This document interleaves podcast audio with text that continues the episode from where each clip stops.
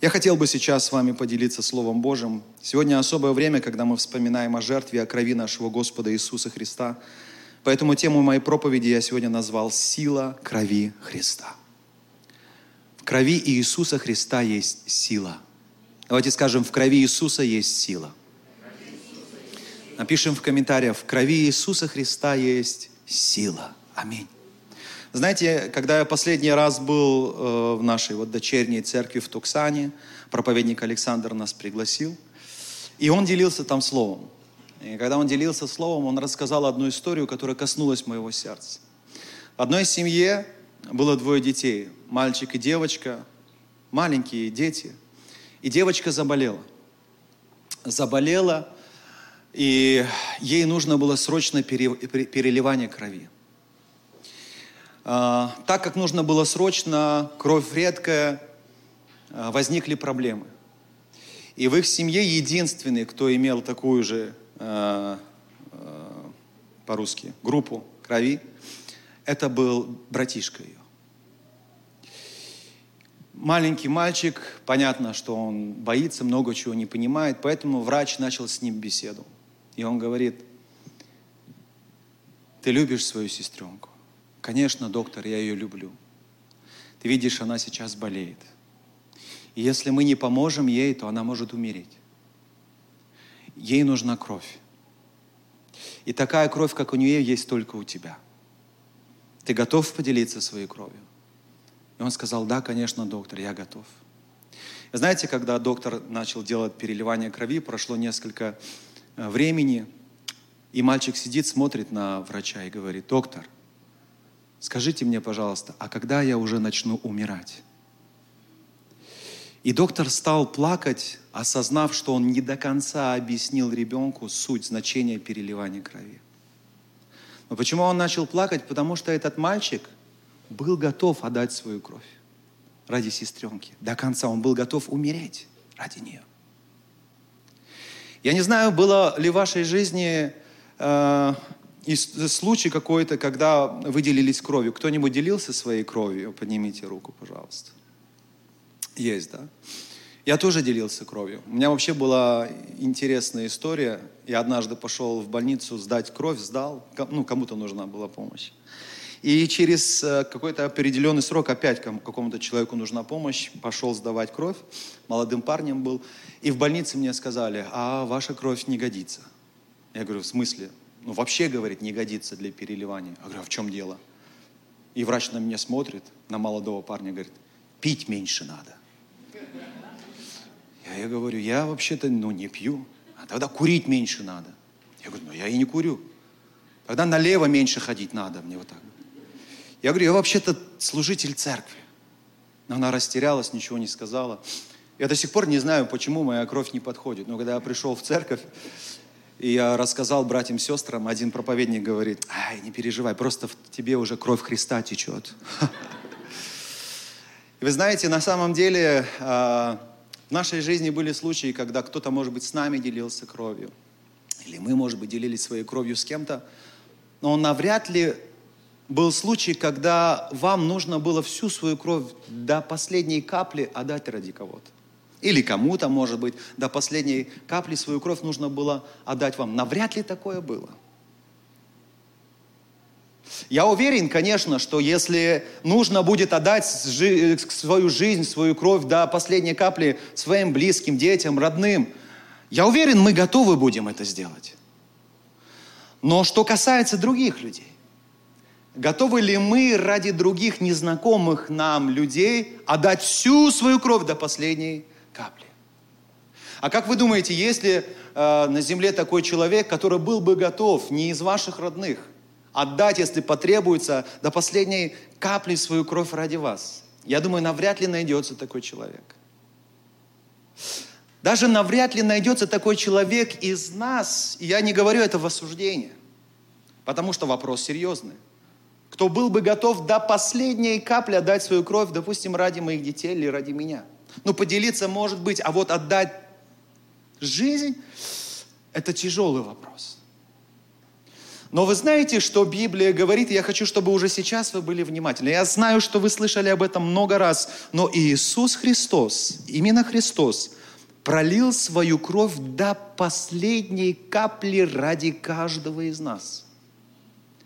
Он пролил свою кровь до последней капли ради тех людей, которых, можно сказать, он даже не знал, которые еще не родились. За каждого человека он пролил свою кровь.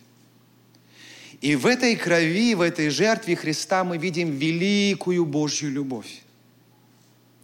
Иисус не пролил свою кровь ради избранных. Он пролил свою кровь ради каждого из нас. Аминь. И давайте мы сейчас обратимся в Божье Слово. Это послание к евреям, 9 глава, с 8 по 14 стих. Здесь, конечно, много каких-то тяжелых слов, и как-то апостол изъясняется немножко тяжело, но давайте попробуем сразу э, э, вдуматься в каждое слово, и потом мы разберем все, о чем здесь написано. С 8 стиха здесь написано. «Сим Дух Святой показывает, что еще не открыт путь во святилище, доколе стоит прежняя скиния она, то есть это прежняя скиния, есть образ настоящего времени, в которое приносятся дары и жертвы, не могущие сделать в совести совершенным приносящего и которые с ествами и питьями и различными омовениями и обрядами, относящимся до плоти, установлены были только до времени исправления. Но Христос, первосвященник будущих благ, придя с большую и совершеннейшую скинию, нерукотворенную, то есть не такового устроения и не с кровью козлов и тельцов, но со своей кровью, однажды вошел во святилище и приобрел вечное искупление Ибо если кровь тельцов и козлов и пепел телицы через окропление освещает оскверненных, дабы очистен, чисто было тело, то кольми паче кровь Христа, которая Духом Святым принес себя непорочного Богу, очистив совесть нашу от мертвых дел для служения Богу живому и истинному. Аминь. Давайте с простого начнем.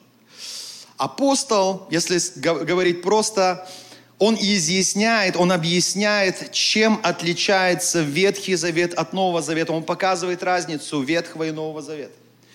И он ни в коем случае не умаляет Ветхий Завет. И мы с вами ни в коем случае не умаляем Ветхий Завет. Наша церковь – это церковь полного Евангелия. Кто из вас не знал, Сумбагым с корейского переводится как «полное Евангелие». Мы принимаем полностью Библию от бытия до откровения, как Слово Божье, как истину Божию, святую и непогрешимую. Аминь. Мы читаем все Слово Божие, мы изучаем все Слово Божие и применяем истины Божьего Слова в своей жизни, как Ветхого Завета, так и Нового. Но апостол говорит, что есть разница между Ветхим Заветом. Есть разница между Новым Заветом.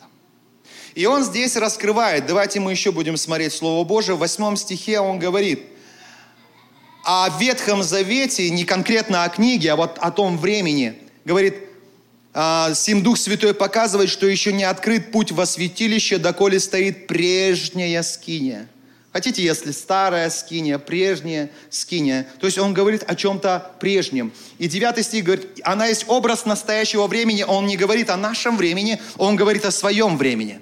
Прежняя скиния есть образ настоящего времени. Что это за время? Это время, в которое приносят дары Богу, это время, в которое приносят жертвы Богу. И он говорит, что эти дары и жертвы, они не могут сделать в совести совершенным приносящего человека. В совести, в сердце. И вот он уже показывает, в чем минус вет служения Ветхого Завета. А основной, основной акцент служения Ветхого Завета был поставлен на а, обрядах, на исполнение каких-то правил. Людям нужно было приносить дары, людям нужно было приносить э, э, животных в жертву за свои грехи. Но апостол здесь объясняет, проблема вот этих даров, этих обрядов, проблема этих животных бедных, которые приносили в жертву за наши грехи в том, что они в совести не могут сделать человека другим, очистить внутренность человека не могут – Если говорить другими э, простыми словами, здесь говорится о религиозности. Сегодня многие, знаете, многие ищут именно религиозности. Религиозности. Почему? Потому что человек так и пытается делами себя как-то оправдать. Одену платочек, стану святее. Поставлю свечку, стану святее. Схожу на Рождество или на Пасху, чище стану. И мы видим, что люди толпами идут на праздники, в храм, выходят и остаются такими же людьми. Продолжают тот же прежний старый образ жизни. Все это, вот внешняя оболочка, обряды, Библия говорит пря- прямо, оно не может тебя внутри изменить. Это проблема служения Ветхого Завета. Это проблема обрядов, традиций, это проблема когда мы стремимся законом оправдаться перед Богом, хотя Библия говорит, что законом перед Богом не оправдается никакая плоть. И дальше он говорит э, в 11 стихе, что Христос первосвященник будущих благ. Давайте скажем, первосвященник будущих благ. Это уже нас с вами касается. Мы наследники этих благ, будущих благ – то есть для нас это будущее, это уже настоящее. Во Христе, в нашем первосвященнике мы обретаем эти блага, эти благословения. Мы имеем Божью благодать и Божью милость. Аминь.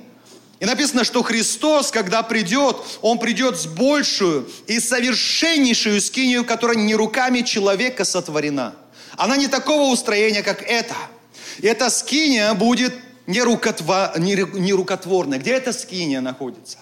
Прежде всего внутри нас. Мы храм Духа Святого. Аминь. И эта скиния, она не сотворена руками человека. И именно там Господь Иисус Христос желает совершать свою работу. И я хотел бы еще обратить внимание на 13 стих, где написано, что кровь тельцов, вот здесь жертва, да, жертва, о жертве говорится, тельцы, козлы. Можно чуть-чуть попрохладнее сделать кондиционер. И пепел телицы через окропление освещает оскверненных, дабы чисто было тело. Что мы видим? Что жертвы животных, они делали тебя чистым только внешне, но не внутри. Еще раз говорю, проблема религиозности в том, что человек пытается внешне себя святым перед Богом поставить. Я не хочу сказать в осуждение, но я хочу, чтобы мы видели разницу. А, однажды я слышал, как а, в одной православной церкви священник, он выпивает, и без стыда он выпивает. Священник выпивает. И когда мы спросили а, прихожанина этой церкви, ваш священник действительно выпивает? Что мы слышали, он может там э, пойти, знаете, как вот на посещение или как кому-то домой верующим, да, и вместе с ними за столом может э, выпивать. И когда мы спросили, действительно ли это так, а, нам женщина, прихожанка церкви, ответила, да, это так. И даже наоборот, когда наш священник выходит вот, э, э, вести богослужение, он выпивает. Я говорю, в смысле? Ну, чтобы как бы смелее быть. И в этом они ничего не видят такого. Священник, видимо, боится. Те, кто боится выходить за кафедру, э, вам Духом Святым надо исполняться. Аминь.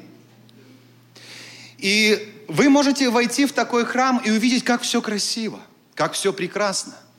Если поставить священника, допустим, православной церкви рядом со мной, ваш весь взор будет на нем, вы будете рассматривать все, шапку его, не знаю, как там это, одеяние, да, будь, потому что настолько все прекрасно. И Библия нам открывает и говорит, что да, может быть, внешне этот человек прекрасно выглядит, но для Бога важна не внешность.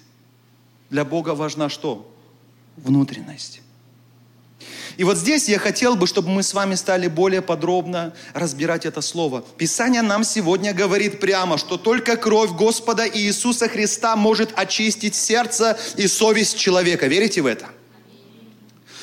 Еще раз, только кровь Господа Иисуса Христа может очистить совесть, может очистить сердце человека там в глубине. Только кровь Христа способна на это. Как бы мы ни пытались внешними законами, обрядами изменить себя и сделать себя другим человеком, невозможно. Мы можем обмануть других своим видом, своим поведением, внешностью, но Бога мы никогда не обманем. И только кровь Христа нас изменяет. Никакая кровь жертв животных не способна на это. К сожалению, есть до сих пор э, религии, которые приносят э, в жертву Богу животных. Но Библия прямо говорит, что даже тогда, когда они приносили жертву по закону, они не делали человека в совести совершенным, не делали и сейчас не делают. Только кровь Христа способна нас изменять внутри. И, во-первых, в этом есть сила крови Господа Иисуса Христа. Могу ли я вас внутри изменить? Не могу. Могу ли я своими лекциями вас изменить внутри? Не могу. Только кровь Христа способна тебя обновить и сделать совершенно другим человеком. Совершенно новым человеком. Аминь. И дальше, когда мы говорим о животных, что мы видим здесь? мы видим, что жертвы, которые приносили э, Богу, они не могли понимать свои цели. Вы можете представить барашек, да, ягненок, его ведут в жертву, и он такой барашек думает, вот, отдаю свою жизнь за тебя. Вот ты грешил, грешил, а я умираю за тебя. Вот пусть твои грехи будут прощены. Иди и больше не греши ни один ягненок, ни один барашек, ни, одна, ни одно животное никогда не размышляло и не думало, оно не понимало, куда его ведут.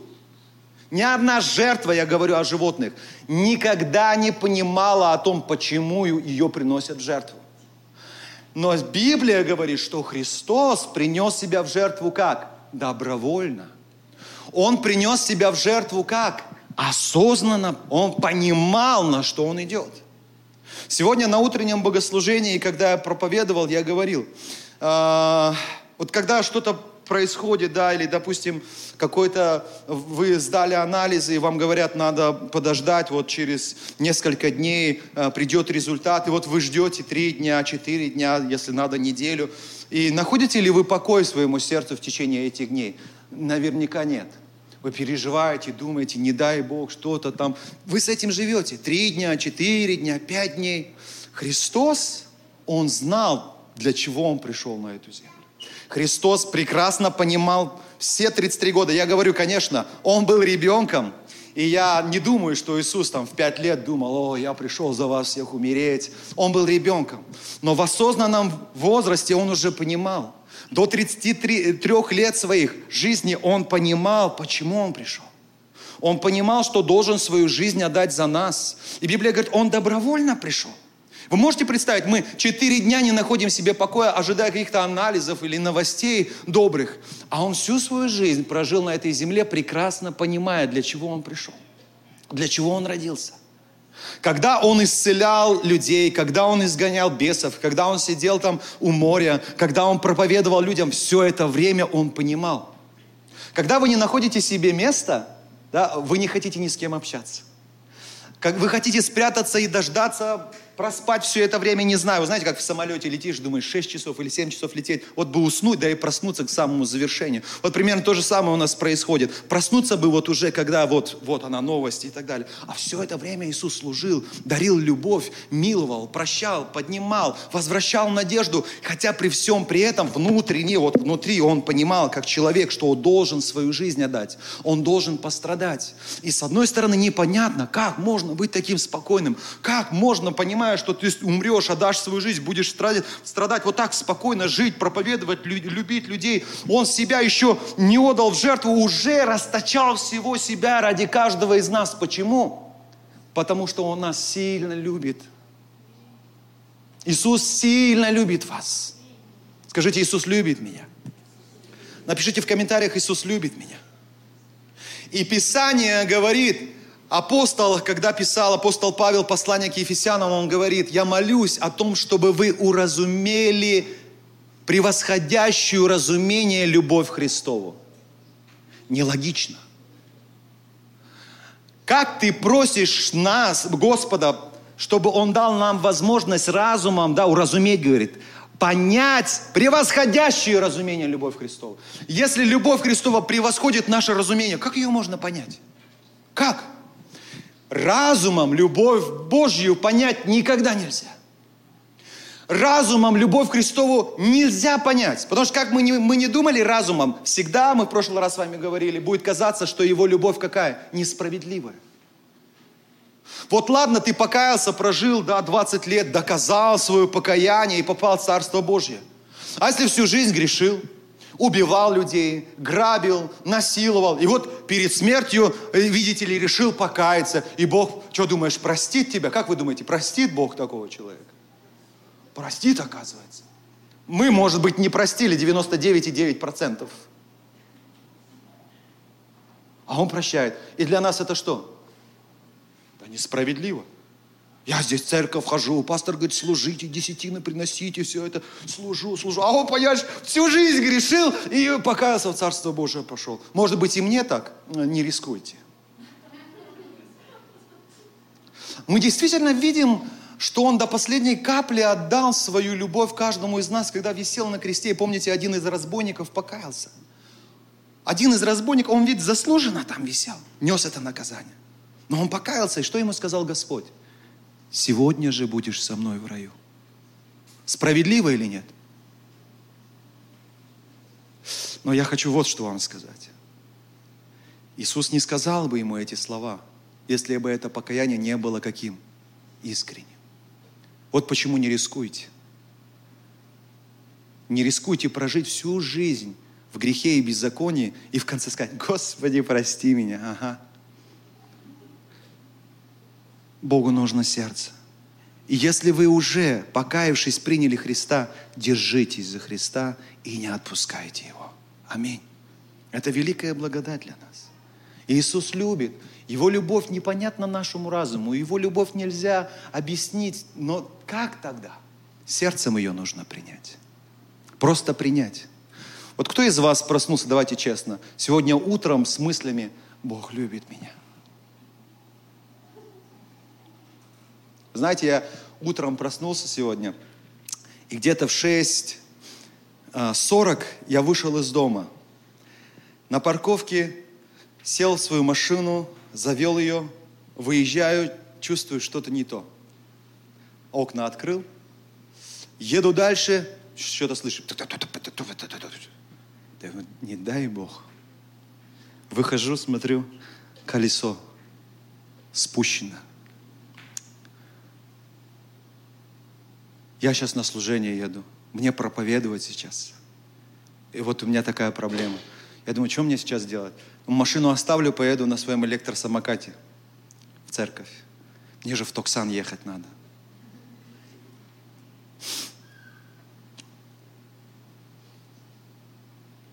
Бог меня вообще любит или нет?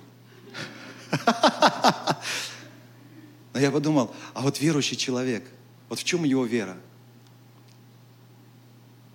Господь, я благодарю Тебя за эту проколотую шину. Я не знаю почему. Я до сих пор не знаю почему. И удивительно, что мы-то вчера с Ансана приехали, все нормально было. А ночью спустила колесо. И супруга, слава Богу за мою супругу, я ее разбудил. Она позвонила в страховку. И слава Богу за Корею. Сестра Сагдиана поставила э, историю в Инстаграме. Мне так понравилось. Дерево у них во дворе, да?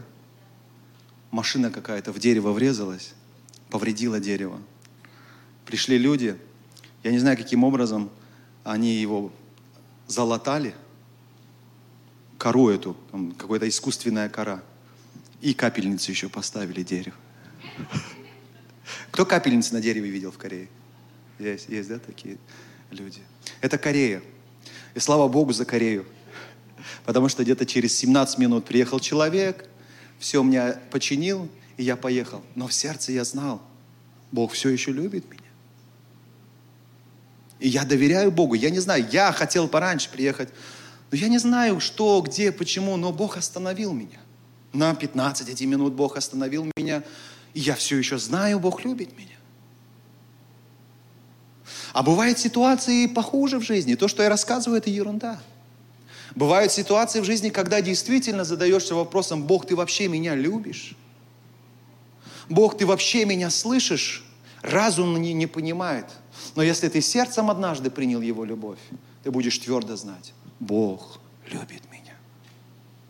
И Он никогда не перестанет любить меня. Аминь. Когда Христос проливал свою кровь до капли, Он доказывал свою любовь к нам. И смотрите, мы говорили, что Христос, в отличие от животных, пошел на смерть добровольно. Это было Его решение. И за каждого из нас Он любит нас. То есть я думал, да, добровольно пошел. То есть получается, Он же мог отказаться. Но Он пошел до конца, исполнив волю Божью о нас добровольно. И почему раньше приносили жертв жертвы э, животных в жертву, потому что так говорил закон. А Христос не по закону пошел, принес себя в жертву. Его главным мотивом был не закон. Главным мотивом Христа была любовь. Именно потому, что любит нас, именно поэтому отдал себя всего в жертву. Аминь. И поэтому мы говорим, что Христос – это совершенная жертва для нас. Нам не нужно больше приносить жертв, э, животных в жертву. Нам не нужно пытаться как-то какими-то обрядами, делами угодить Богу. Это все равно невозможно. Все равно невозможно. Христос свою любовь до капли излил и доказал, что любит нас и никогда не перестанет нас любить. Все, что нам нужно, не разумом, а сердцем принять Его любовь и хранить ее вот здесь. Хранить. Бог любит меня.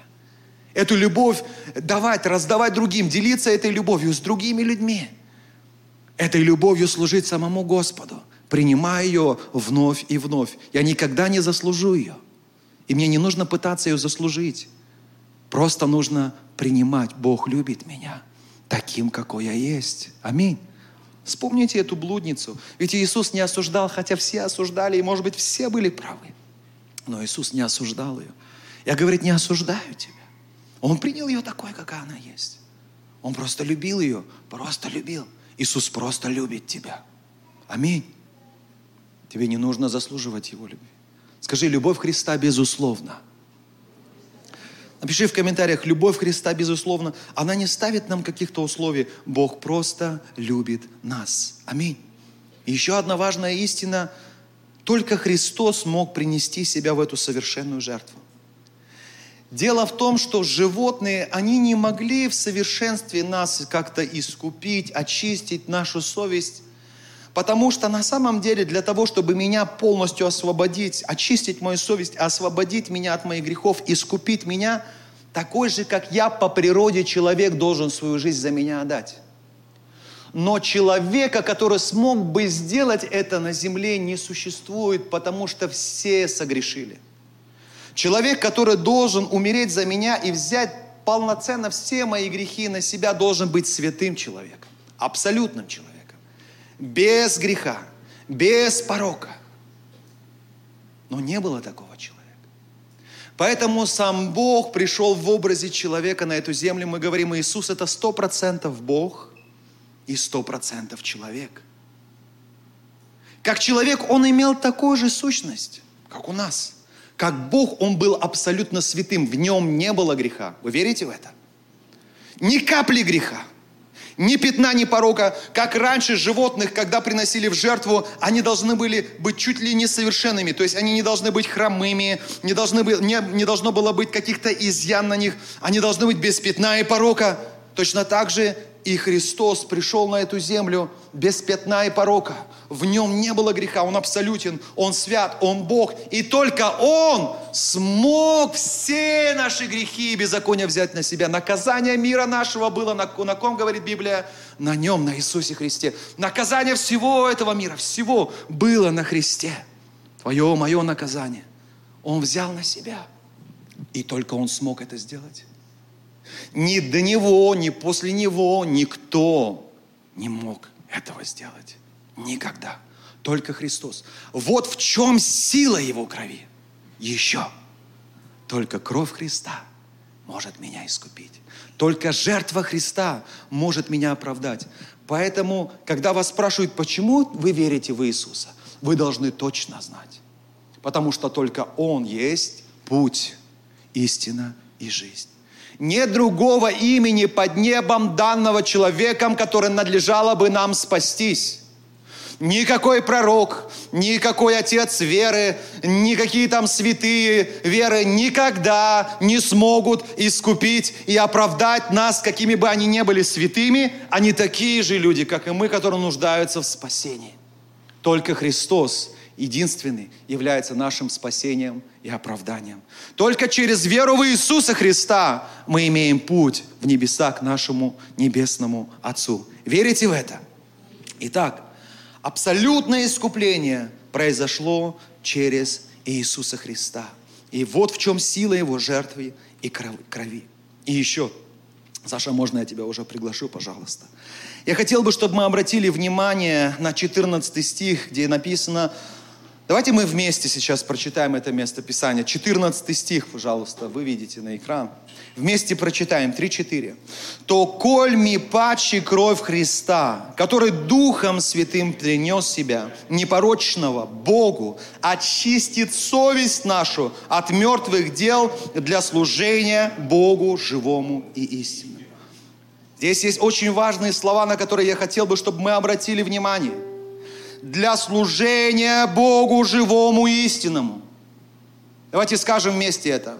Для служения Богу живому и истинному.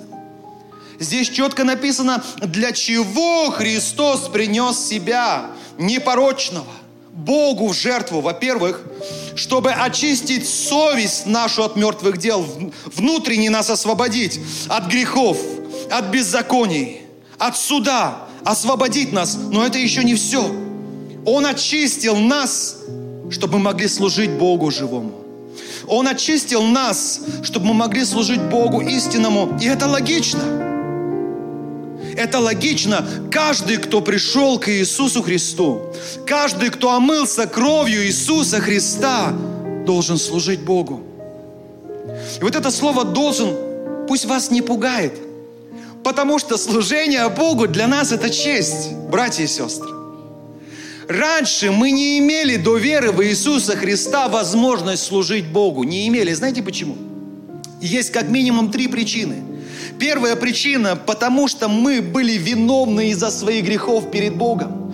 И вот мы, грешные, не могли прийти к святому Богу и начать служить Ему. Вторая причина, почему мы не могли служить Богу, потому что мы были врагами Богу. Библия говорит, мы были врагами Богу. Может ли враг служить Богу? Конечно же нет. Но Христос своей жертвой что сделал, Библия говорит? Примирил нас с Богом. Третья причина, почему мы не могли служить Богу. Потому что мысли, сердце были падшими, грехопадшими, грязными. Страшно впасть в руки Бога живого, говорит Слово Божие, ибо Он свят. И что делает Христос? Он своей жертвой, своей драгоценной кровью очищает нас от вины греха. Ты больше не виновен. Ты больше не виновен. Скажи, я больше не виновен. И это не моя заслуга. Это заслуга крови Христа. Через кровь Христа мы примирились с Богом, и теперь мы не враги Богу. Послушайте, мы не враги Богу, мы дети Божьи. Скажи, я ребенок Божий. Я недавно делился своим опытом, как Бог меня учил своей любви. Я не помню, с кем я общался. Но по молодости, вы знаете, молодой, да, ты только знакомишься с миром, изучаешь мир, всякие мысли, искушения. Мир тянет тебя, грех, он влечет тебя к себе. Но я уже был верующим. И был момент, когда я помню, однажды я согрешил, и я ждал целый день. Как вы думаете, чего я ждал? Что-то плохое произойдет. Ничего плохого не происходило. Но я вам больше скажу, что-то хорошее в этот день происходило. Для меня сначала было непонятно. Потом опять был случай, когда я согрешил. Я опять ждал. Сегодня Бог меня накажет. Что-то плохое произойдет. И опять ничего плохого не произошло, и еще больше. Что-то хорошее произошло. И так несколько раз было. И тогда Бог сказал, ты думаешь обо мне вообще неправильно. Я люблю тебя. И вот этой любовью Христос, Он привлек меня, Он завоевал меня. Знаешь, когда ты не грешишь не потому, что тебе запрещают, а когда ты не грешишь, потому что любишь. И Бог меня долго воспитывал. Я люблю тебя.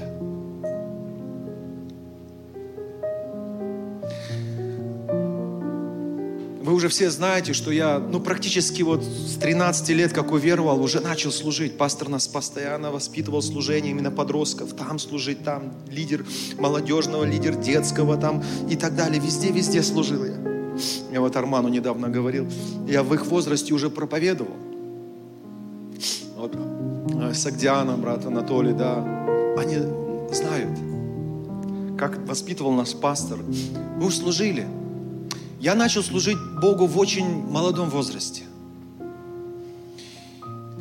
Бог до сих пор меня перевоспитывает, но был сильный стресс в моей жизни, в молодом совсем возрасте, когда я вдруг стал замечать за собой, что когда я иду в воскресенье на служение, мне плохо. В субботу мне плохо. Я, оказывается, не хочу воскресенье.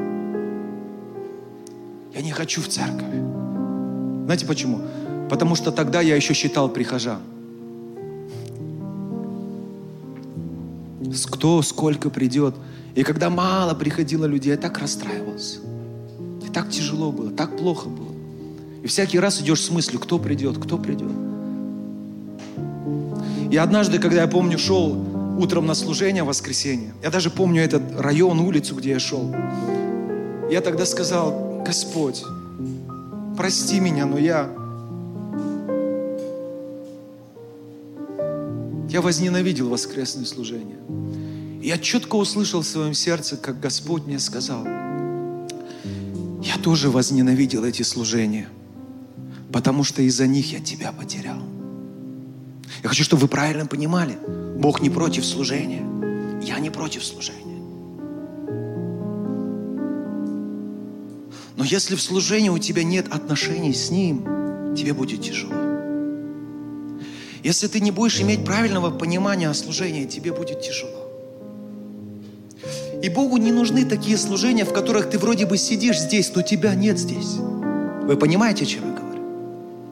Ты вроде бы пришел в церковь, но Бог тебя не видит здесь. Твое сердце не с Ним. И поэтому такие, такое время Бог тоже не любит, потому что что для Бога важно в служении, скажите? Мы с вами. Мы с вами. Насколько сильно Он любит. И Бог постоянно доказывал свою любовь ко мне. И я до сих пор не могу объяснить Его любовь. До сих пор. Эта любовь превосходит мое разумение, но сердцем я знаю, насколько сильно Он любит меня. Я хочу, чтобы сегодня вы сердцем приняли эту любовь и осознали, братья и сестры, Жертва Христа и кровь Христа призвана не только очистить нас от нашей вины, но жертва и кровь Христа призваны поднять нас на служение Богу живому и истинному. Аминь. Это не приказ, это привилегия. Раньше у меня не было такой возможности. Но сейчас, благодаря крови Христа и Его благодати, я могу служить Богу. Смотрите, что говорит Слово Божье. Послание к евреям, 12 глава, 28 стих. Давайте мы вместе прочитаем. Итак, мы приемля царство непоколебимое – будем хранить благодать, которую будем служить благоугодно Богу с благоговением и страхом. Мы приняли Царство Божье. Царство Божье внутри нас есть, благодаря Иисусу Христу. И здесь как раз об этом говорится, что мы, которые приняли Царство непоколебимое, давайте будем хранить благодать. Скажем это, будем хранить благодать. Напишите в комментариях, будем хранить благодать. Будем хранить благодать. Что значит хранить благодать? Если хотите просто, Христос и есть наша благодать. Все, что Христос сделал для нас, и есть благодать для нас. Он полнота наполняющего все во всем. И Библия говорит, храни эту благодать. Еще раз скажи, будем хранить благодать.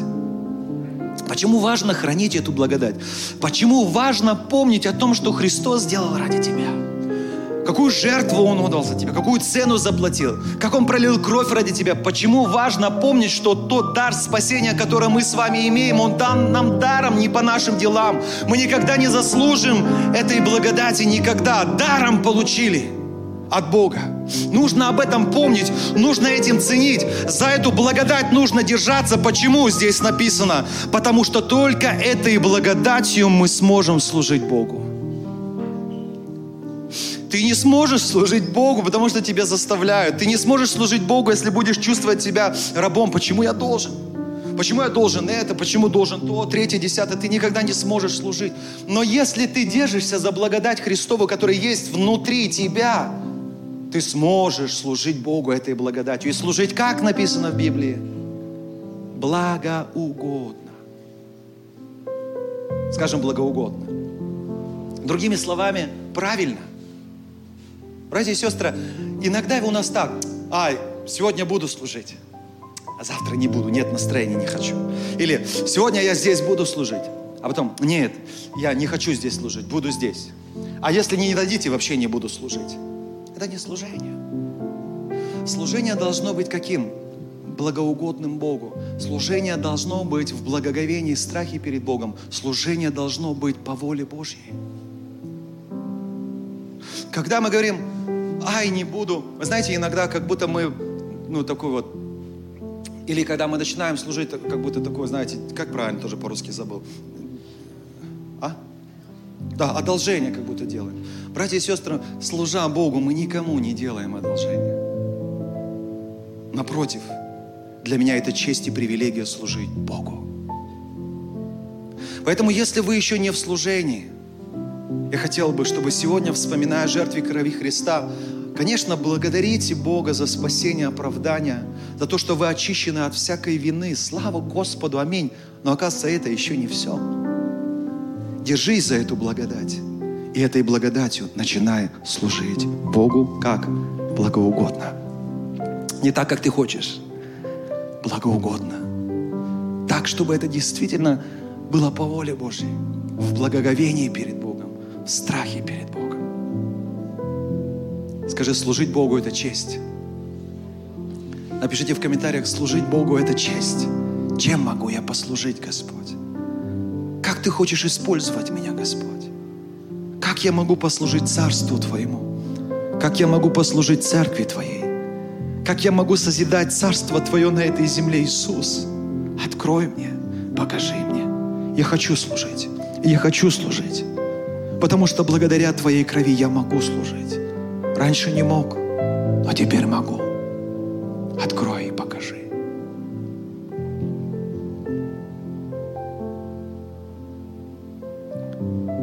Давайте мы сейчас склоним нашу голову, пожалуйста.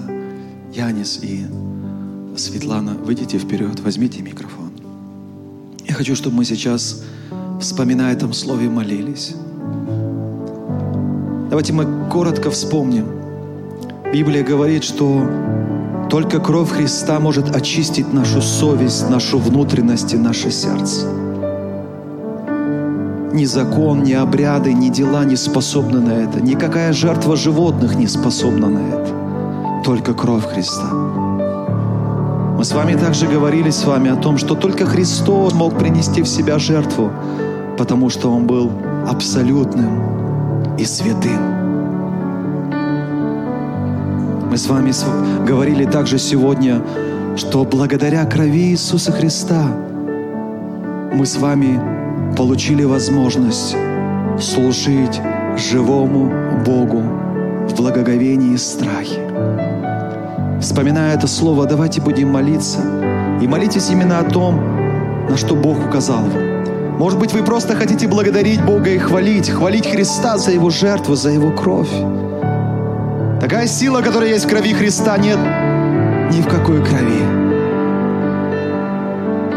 Может быть, вы хотите покаяться в чем-то перед Богом искренне.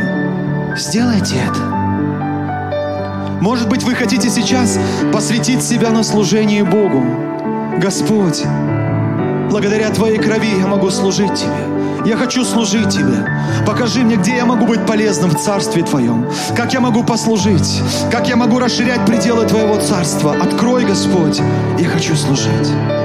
Давайте мы сейчас вместе, вспоминая это слово, будем молиться. Драгоценный Господь, я благодарю Тебя за это время. Я благодарю Тебя, Господь, за Слово Твое, которое сегодня живо и действенно. Я благодарю Тебя за, за Слово Твое, которое нас изменяет, которое нас обновляет.